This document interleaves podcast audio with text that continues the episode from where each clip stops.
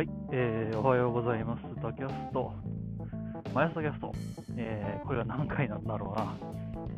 えー、帰りの部、えー、2020年、えー、8月4日、えー、18時3分、そうですね、火曜日、えー、18時3分、えー、すごく夕焼けが綺麗です。はい、皆さんどうお過ごしでしょうか。えー、行きの方ね、多分ね、行きの方取れてないんですよ。多分っていうか、取れ取ってないんですよ。で、何をやっていたかというとですね、まあ、本日は火曜日というところでですね、まあ、えー、ゼミが、はい、集会がありまして、で、そちらの方にね、ちょっと参加をせざるを得ないというところでですね、えー、バイクに乗りながらの、えー、ゼミへの参加というものをですね、えー、試してみました。はい。で、まあ、結果から言うとね、ちょっと失敗したかなというふうに思います。簡単に言うとね、あの、聞き取れる音質じゃない。うん。えー、まあ、みんなね、なんか話してんだけど、こう、ゼミについてね、話してんだけど、えー、周りの音から、俺のバイクのエンジンの音から、あとは風切り音ですね、がひどくてひどくて、あの、あえー、ああえーと、教授？教授のね、声はね、聞こえるんですよ。なんとなくね、解読可能なんですよ。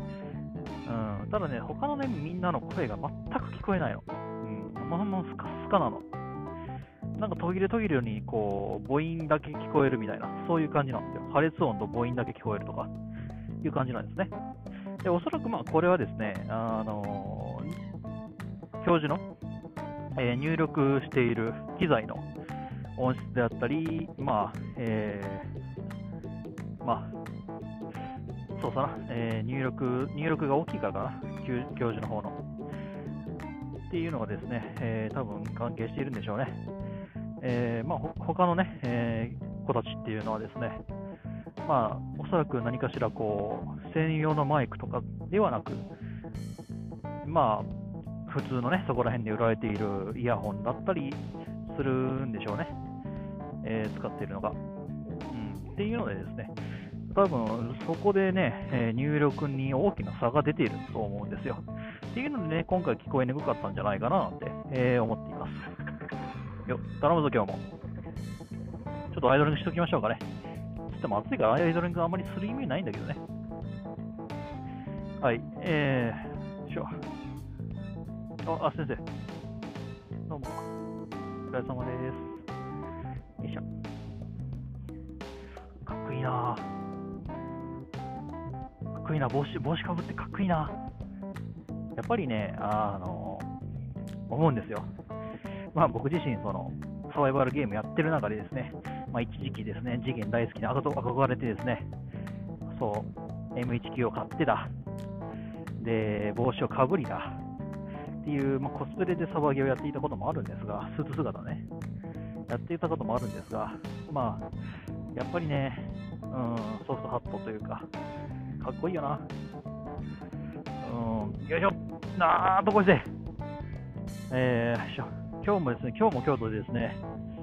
えー、うちから持ってきた大量の本ですね、裁断して、それでまた持って帰るという行為をしていますんで、えー、あの、今、今回はね、あの、少なめなんだけど、まあ、中途ばかしね、えー、腹に、腹に本を抱えて走っています。いやー、あまりやっちゃだめだよ、皆さん。うん、やっぱりこれは結構ね、え運転の運転能力というか、運転する、ま反射神経的なところ、ハンドリング的なところに影響を与えるので、正直絶対にやらないでください。はい。といややらないでくださいというか、まあ、あのやらない方がいいです。おっとっと。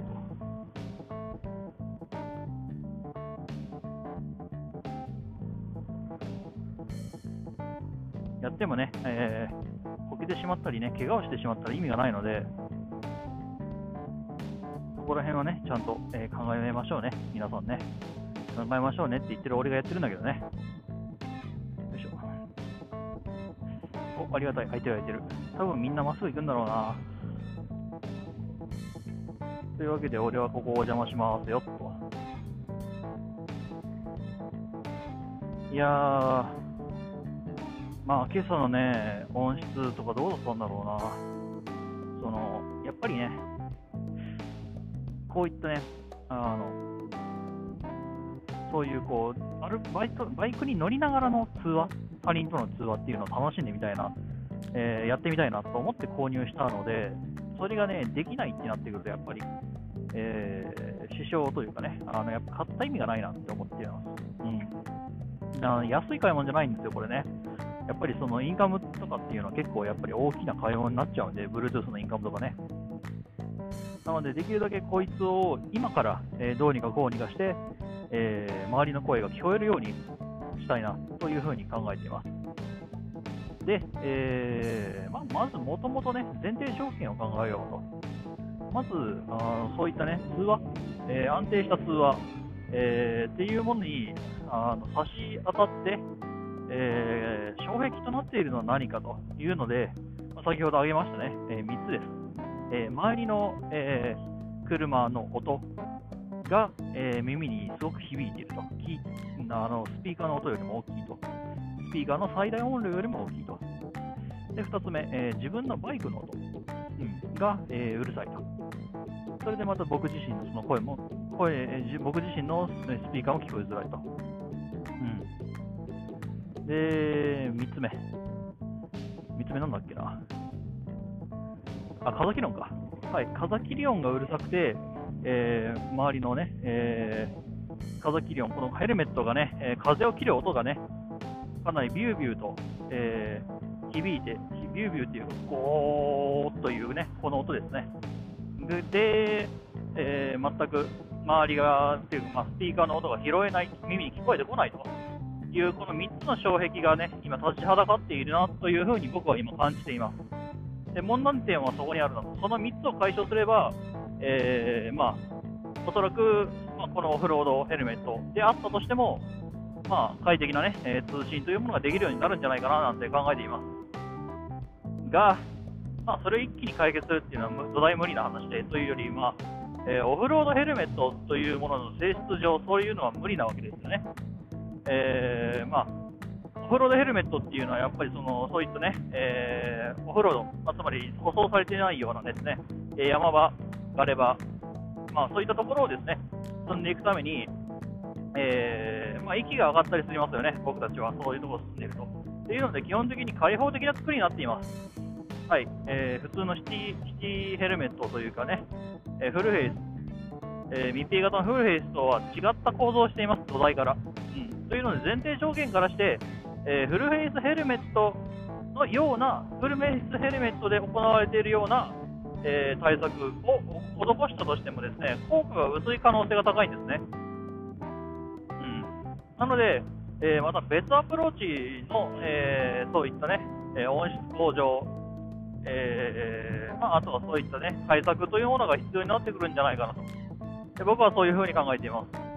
さて、えーではじゃあ、どうするのかと。うん、3つに対して。うん、ただね、えーまあ、僕自身、まあ、あのズブの素人とそういうね、えーこう対策とかね、えー偉そうに言ったってよく分かってないんですよ、自分自身ね。うん、なので、とりあえずまず自分ができることを一つ一つ、えー確認してから、えー実行していこうかなというふうに思います。まずまずね、えー何か一番解決しやすそうかなと。うんいうとですね、自分が、えー操作できるものと何だろうというと、バイクの音なんですね。はい、バイクのエンジンの音っていうのは、えー走行中、えーで全く聞こえないと。うん、で、次が風切り音。うん、でその次が、えー周りの音っていうのでっていう順番で僕はアプローチをかけていこうかなというふうに思っています。まあ、簡単に言うと、えー僕自身が何かしら対処できそうなものほど、僕自身の動作によって生まれているものほど対処ができるんじゃないかなと、えーそういうふうに考えています。はい、というわけで、まず、えー僕自身のバイクの音を下からこの聞こえるこのトルクのある、トルクのあるというか、まあえエンジンがですね、え動いている音ですね。はい、っていうものをですね、えー何とかして、えまあ、小さくするのか、それとも、え何かしら加工をするのか、えー、分かりませんが、今のところまだ何も思いついていません。うん。まあ、バイクの密閉率を上げる、密閉度を高めるというのがですね、えまあ、あるんだけれども、おう、モンスターか、いいね。はいはい、えーと、まあね、ぶっちゃけた話ね、これね、あのヘルメット買い替えた方が早いっす。単純に考えると。えーと、すごい静音性の高いね、あのそういう風切り音とかが、えー、できるだけ少なくなるような、ちゃんと空力を考えて作られたヘルメットっていうものがね、えー、実際あります。はい。えー、まあ、そこら辺はさすが、えー、世界が誇る天才大国じゃなかった、えー、技術大国日本、えー、まあ、日本が誇る、えヘルメットメーカーというのがですね、えありまして、新井さんと松栄さんなんですけども、えその松栄さん、新井さんのね、ヘルメットっていうものに買い替えるというのがね、実はね、コストパフォーマンス的に考えるとね、実は一番いいんですよ。あるいはこういうね、こう加工のための素材を用意してね、えー、これやってみよう、あれやってみようっていうよりは、買い替えた方が早いし、でオフロードヘルメットね、僕が使っているこいつ、えー、実はですね、10年選手なんですね。はい。そう、えー、こいつね、もう10年前のものなんですね、ヘルメットとして。うん、というので、考えてみると、これはね、買い替えた方が早いんじゃないかっていうか、まあ、安全なんじゃないかっていうところにはなってくるんです。あの論理的に、合理的に考えてしまうと。ただそれだとね、僕自身面白くないし、まあ、そういう判定があるからこそ、そういうね、加工だったり、えー、っていうものは楽しいわけで、そういうわけでですね、え、今からね、え、そういうね、加工をして、まあ、簡単に言うと無駄をしますね。はい。その無駄を皆さんと一緒に楽しんでいこうじゃないかという企画がですね、えー、そろそろ立ち上がるんじゃないかなと。うん。競争キャストの次はヘルメットかと。はい。うん。仕方ないじゃないか。まさかこんなことになるとは僕は思っていなかったんだから。まあ、うすうす、うすうすというか、まあ、こうなるだろうなという予測はあったけどね。うん、予測の範囲内ではあるんだけど、うん、ただ悪い方の予測の範囲内だとだと思うんで、うん、ちょっと対策をしようかなというふうに考えています。で、まあ、まず1つ目としてさっき挙げたね、密閉率、その周りの音がこのヘルメットの中に入ってきてしまうのが悪いわけで、そういったね、入ってくる穴を塞いでしまえばいいんじゃないかしらと。うん。それも一つですよね。一つの手段として考えています。うんまあ、具体的に言うと、あのまあ、僕自身ね、今、ゴーグルをしてないんですよ、オフロードヘルメットにて。えーまあ、のフロードヘルメットかぶる方っていうのは、基本的にやっぱゴーグルした方がいいんですね。なぜかっていうと、やっぱ走ってる最中にですね、あのまあ、僕たちバイク乗りとしてはね、えー、まあ、カブナ分ミサイルと呼んだりしますけれども、そういうね、えーまあ、道すがらを飛んでいる何かしらの物体っていうものがですね、え、時速60キロぐらいに突っ込んでいくわけですから、うんま、簡単に言うと、向こうからすると時速60キロで僕はその物体にが飛んでくると一緒なんですよね、そう考えると。時速60キロで、まあえー、1センチ四方ぐらいの、でかつこう1、2グラムあるかな、ないかな、ないかな、1、2グラムあるかないかぐらいの質量を持った結構固めの物体が眼球めがけてすっ飛んでくるわけです。まあ、そりゃそゴーグルした方がいいよねっていうのはなりますよね。えジェットヘルメットなんかでも一緒ですよね。えー、よくこう、そこら辺でおばちゃんがこう、なんかどんぐり買ってお前っていうぐらいのどんぐりヘルメットかぶってらっしゃいますけれども、うん、まあまあそういうわけで基本的にこうバイクに乗る人はね、えー、顔も隠すようなものをした方がいいはずなんですね。そう考えるとですね、じゃあ僕はなぜやっていないのかということになるんですが、えー、僕はですね、現在ですね、え、まあ、とある、とあるグラスというか、とあるメガネをかけています。で、そのメガネは何かっていうとですね、えー、僕が以前、あのサバイバルゲームの、ね、趣味をする中でですね、えー、まあ、ちょっとね、いろいろと理由がありまして、えー、買ったというか、まあ、身につけている、えー、大振りではないな、大振りではないです。はい。うん。実はオークリーが欲しかったんだけどね、実際には。うん。まあ、YDX という、えー、ブランドがありまして、で、そこのね、えー、ウェーブという、まあまあ、サングラスというかね、アイウェア的なものをつけています。はい。で、グラスに関しては、えー、なんだっけな、グラスもね、何種類かあるんですよ。で、僕はね、一応その度が入ったグラスっていうのをしてるんですね。僕自身目が悪いので、目が悪いというか、まあまあ、禁止と乱視なんですよね。えー、っていうのでですね、まあ、正直なところ、あの、普通はですね、えー、メガネをして、えー、普通のメガネをするのではなくて、そういう度が入った、えー、サングラスみたいなのをかけてると思ってください。で、えー、こいつはサバイバルゲームにも使えるようにしてあります。はい。あまあ、簡単に言うと、至近距離、まあ、えー、まあそうですね、えー、対面10メートルからショットガンをぶっ放されても、眼球は、えー、大丈夫メガネという感じで、え考えてください。うん。そそれが分かりやすいかな。うんまあ、至近距離からショットガンを撃たれても、まあ、眼球だけは大丈夫だぜ、まあ、顔はぐちゃぐちゃだろうけどなという話ですね。まあ、一応、まあ、つまり、まあ、一言で言うと耐久力があるメガネです。うんまあ、そこそこのももカラーは目を守ってくれます。なので、えー、僕自身、このサングラスというか、アイウェア、えー、まあ、メガネですね。メガネを、えー、常日頃からかけていますので、えーまあ、オフロードに乗った、この、ね、えバイクに乗ってヘルメットをかぶった後でもゴーグルをする必要がないと。まあ、する必要がないというか、まあえーまあ、別にしなくてもね、えー、構わないというふうになっています。うん。はい、えー、長くなりましたね、前置きが。というわけでですね、私、えー、オフロードバイクに乗りながらですね、ゴーグルというものをしていないと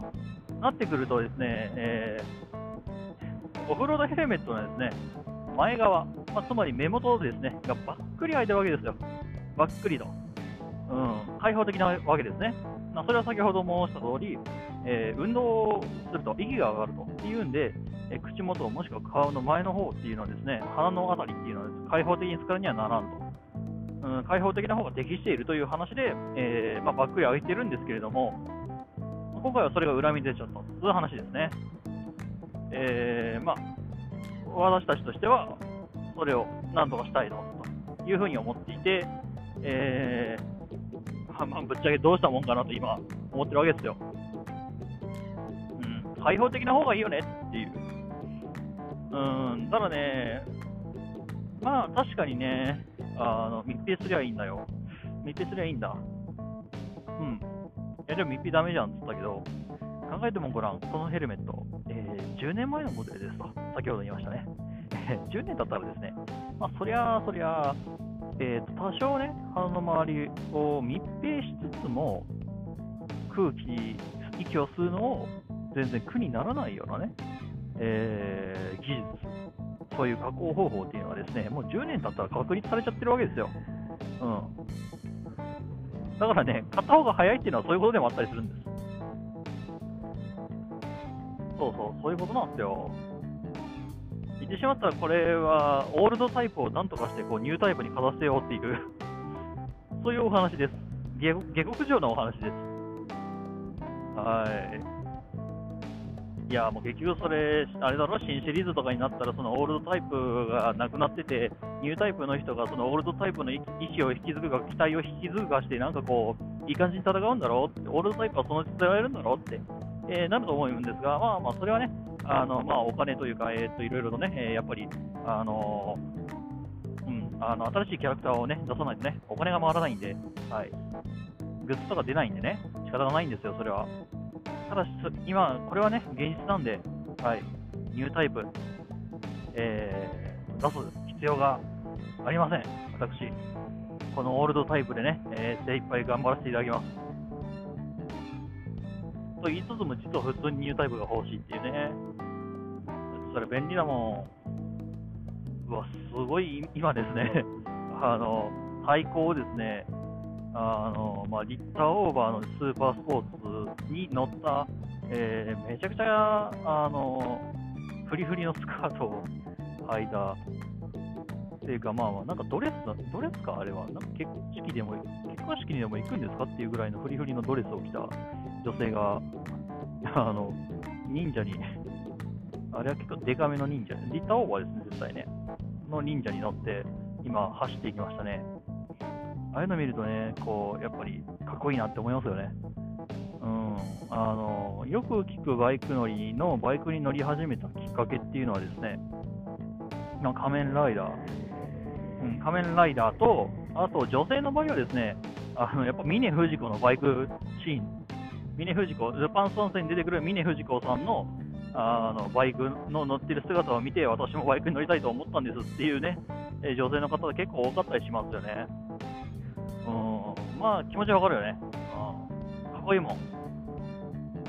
うん、俺も欲しいな、ハーレー。湯水のようにハーレーぶっ壊してるもんな。1話ずつぶっ壊してるもんな、あいつら。どっから金出てくんだまあ、盗んでるんだけどね。出てくるわけじゃなくて取ってきてるわけだが。いやー、本当に。まあまあまあ、何の話だっけ？えー、そうだね、えー、まあ、オールドタイプのなで、できるところまでやろうぜっていうことにしておきましょうか、結局のところは。うん、どうせね、やっぱりその10年選手ってなってくるとですね、やっぱ事故をした時もですね、その耐久力っていうのはどうにもならんわけです。うん。まあ、いくらさ、えー、こう、空気抵抗を減らしてね、で、そういったね、あの、通話機能をね、発展させようともですね、防体、ヘルメットのこの防体のね、劣化っていうのは止まんないわけですよ。うん、そこは仕方がないところで、そういうわけでね、えーなんとかしてね、私としても、えー新しいヘルメットを買うまでのね、お楽しみということにしておこうかなと。うん。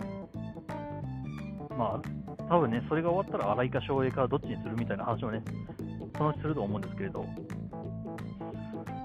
て言いながらね、えー大阪中央の、えー BMW の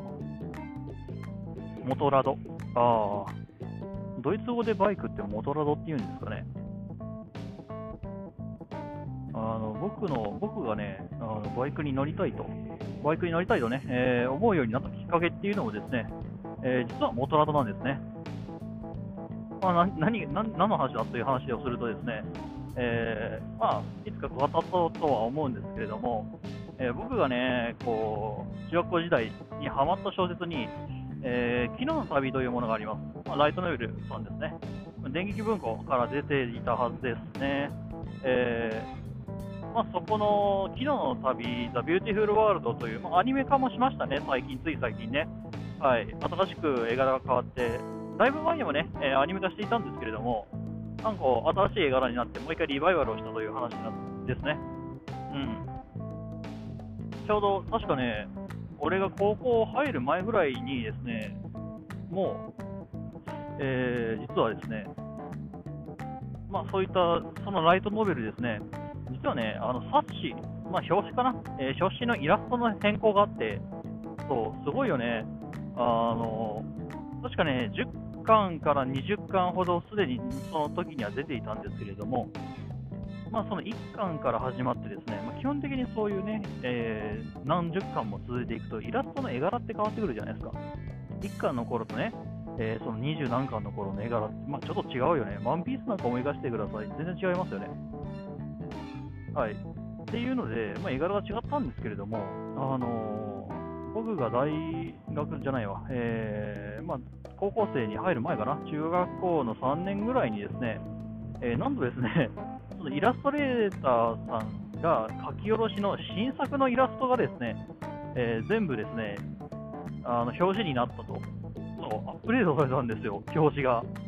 これね、やっぱり、俺自身はすごい、すごいなと思ったんですけど、よいしょ。うん、すごいよね。基本さ、あの、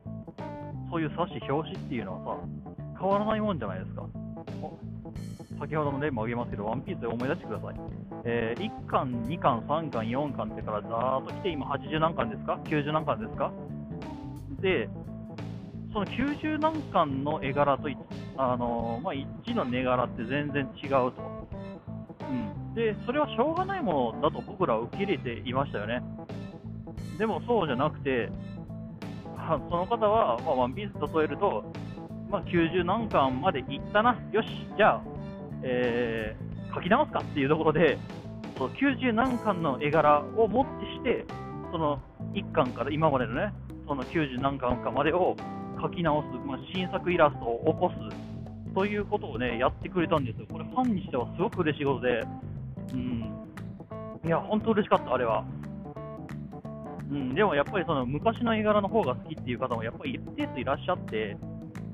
よいしょ、まあ、しぐれさんの昔のね、あまあ、そのイラストレーターのしぐれさんっていうんですけれども、うん、あの、ソードハートオンラインのガンゲールオンラインの方ですね。うん、GGO の方の、えー絵が、イラストを描いてらっしゃる方ですね。そこちらのガンゲールオンラインの方もですね、えー実はイラストが、イラストがというか、まあ、アニメ化しています。で、しかもなんとですね、えーまあ、つまり、えーまあまあ、有名なアニメである、ソードアートオンラインのスピンオフであるこのガンゲールオンラインっていう作品なんですが、あの中に書いてる人、そう、あの作者もは、えーその昨日の旅の人なんですね。そう、昨日の旅を書いてらっしゃる作者さんが、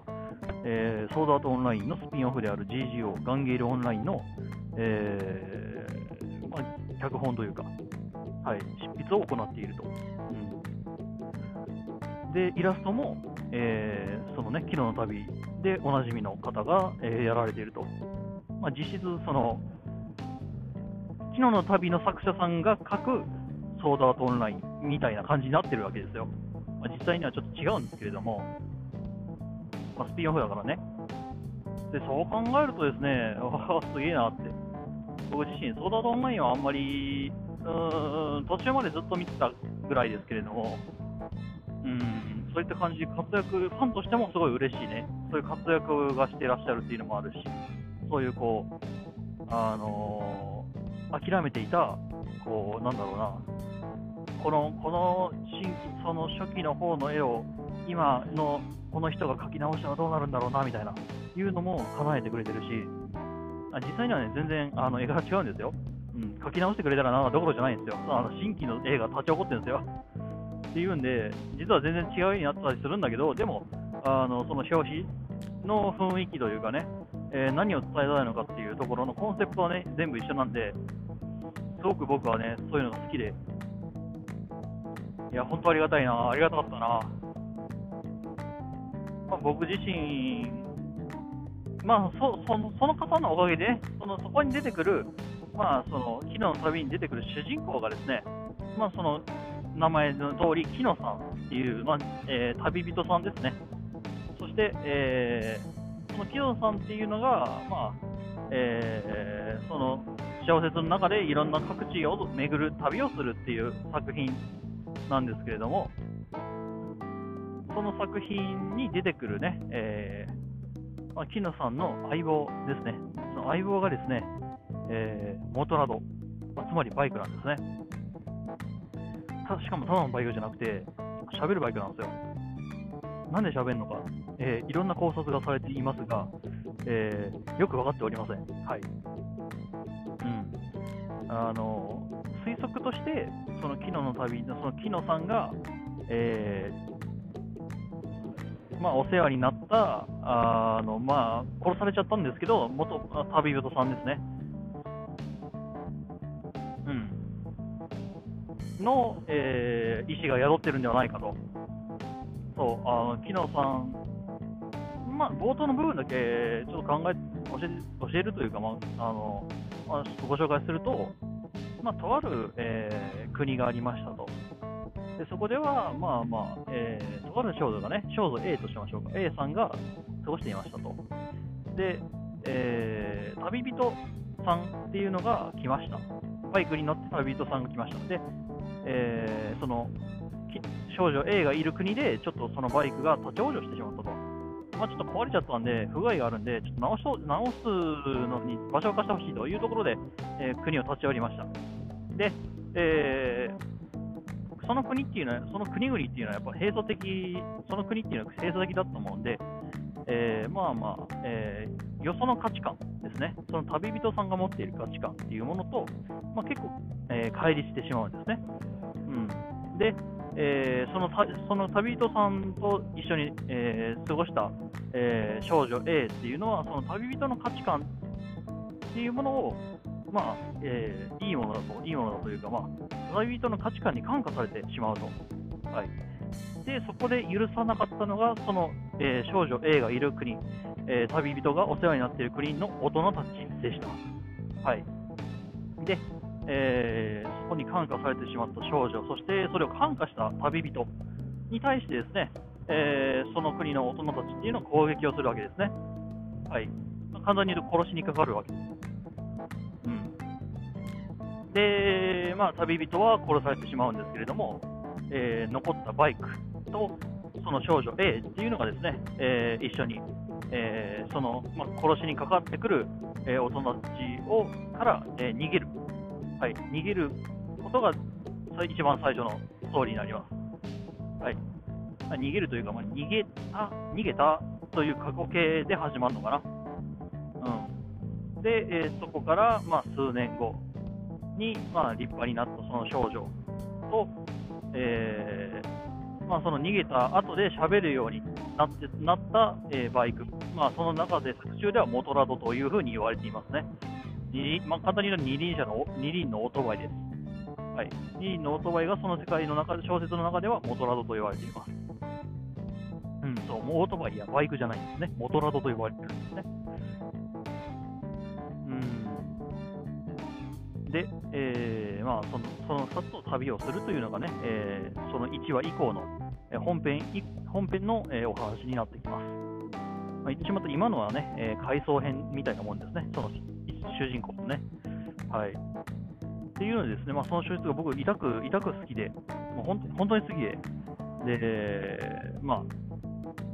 こんな感じでね、旅をしたいなと思って、このバイクを引き取ったっていうのが一番最初なんですね。というので、やっぱり僕言ってしまった僕のこいつの起源なんです。こいつと僕が今こうやってここに乗っている起源なんですね。うん。まあまあ。うん、まあ、ついでに言うと、ライトノベルにハマるきっかけになった起源でもあったりするんですけどね。はい、アニメーションというか、まあ、オタク街道に一歩踏み出したのは、その昨日の旅っていうもので、えーありましたね、そういえば。その時はね、あんまりその、そういうオタクみたいなもんでもなかったんですよね。本当に。結構、どちらかというと結構運動する方の人間でして、うん。水泳と陸上と空手とどうのこうのみたいな感じでね、まあ、いろんな運動を掛け持ちしていた覚えがあります。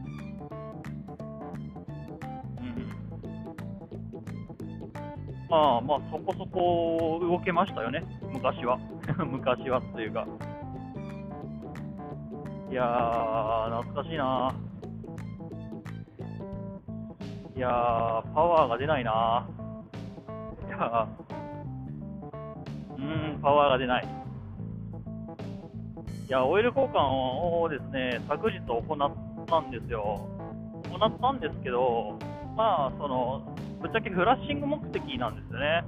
えーフラッシングっていうのはですね、まあ、オイルの中にある鉄粉だったり、そのオイルの汚れっていうのをですね、えーまあ、落とすことを目的として、こう、いろんな作業をする中で、えーまあ、いろんな作業をするというのがフラッシングです。まあ、その効果のことを、効果のことフラッシングと言わないな。えーまあ、それをね、えーするための、えー溶剤なんかをフラッシング剤なんと、言います。うん。まあ、言ってしまったら洗剤ですね。はい。エンジンの洗剤です。うん。で、えまあ、エンジンの洗剤ってだから、まあフラッシングはエンジンを洗浄することだと、うん、思ってください。エンジン内部をね。で、僕がやってやり方のフラッシングとしては、そういうフラッシング剤を使わずに、オイル交換を本当に本当にこう、えー短期間で行うことによって、えーその中のね、えー汚れを、えまあ、全部かき出してしまおうという類のフラッシングにです。うんまあ、簡単に言うと、めちゃくちゃあの水洗いして汚れ全部落ち落としてまおうぜっていうやつ。正直、洗剤だとね、やその洗剤というか、フラッシング剤だと、やはりバイクの中身、えーっていうのはですね、あのーやはり傷つけてしまう可能性が高いというところで、えーやはり僕としてはこの古いバイク、そしてしかも僕がやるんだから、僕がね、あの、メンテナンスしてるわけだから、まあまあ怖くて怖くてしょうがねえと。いうので、できるだけ安全な策、安牌を取るということで、えーいろんなね、やり方がある中で、えーそのオイルを交換する、本当にもう20キロ、30キロぐらいで交換してしまうということをね、最近ちょっとやっていきます。うん本当に、まあ、まあ意味があるのか、効果があるのかっていうのは正直分かりません。うんまあの効果があるとされているっていうのが正しいかな。ただね、やっぱりその、こうまあ、つい最近ほど、っていうか最近までね、そのオイル、あんまりね、えー、よろしくないオイルを長期間使っていたというのもあって、ちょっとね、えー、まあ、食材ではないですが、はい、あまあちょっとごめんよという気持ちを込めて、ちょっとこいつをフラッシングをしている最中です。うん、なめ、なめさせたけどね、はい、がっつりそのドレンボルトなりなんなり、クランクケースのカバー、オイル入れ口のカバーだったりっていうのはですね、ボルトだったりっていうのはですね、あのバチクスなめくさ利用ってですね、あ久しぶりですね、本当にあんだけ舐めたの久しぶりだな、もうぐるんぐるんですよ。六角が、六角がもうなんか何これっていうね、丸じゃんっていう、いうぐらいまで、ね、舐めさせてですね、いやー、懐かしいなー。いや、あのー、まあ、こいつがね、動く前もね、1回なったんですよ。1回っていうか、まあ、数回なってるんですけど、おバチクソ舐めさせたっていうのがね、あって、いや、その時のことも、あやっぱ思い出しましたよね。